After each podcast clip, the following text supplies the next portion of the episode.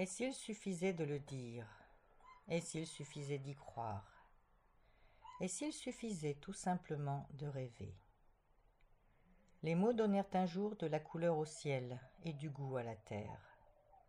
Et l'on put dès lors transmettre à ceux qui n'étaient pas encore là, tout en entendant encore les vieux sages qui déjà s'en étaient allés.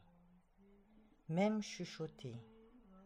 Les mots partent pour des voyages au long cours et nul ne sait jamais où ils iront se poser, ni quelle réalité ils sauront créer. Et il en sera fait selon les pensées et les rêves dont nous les aurons lestés.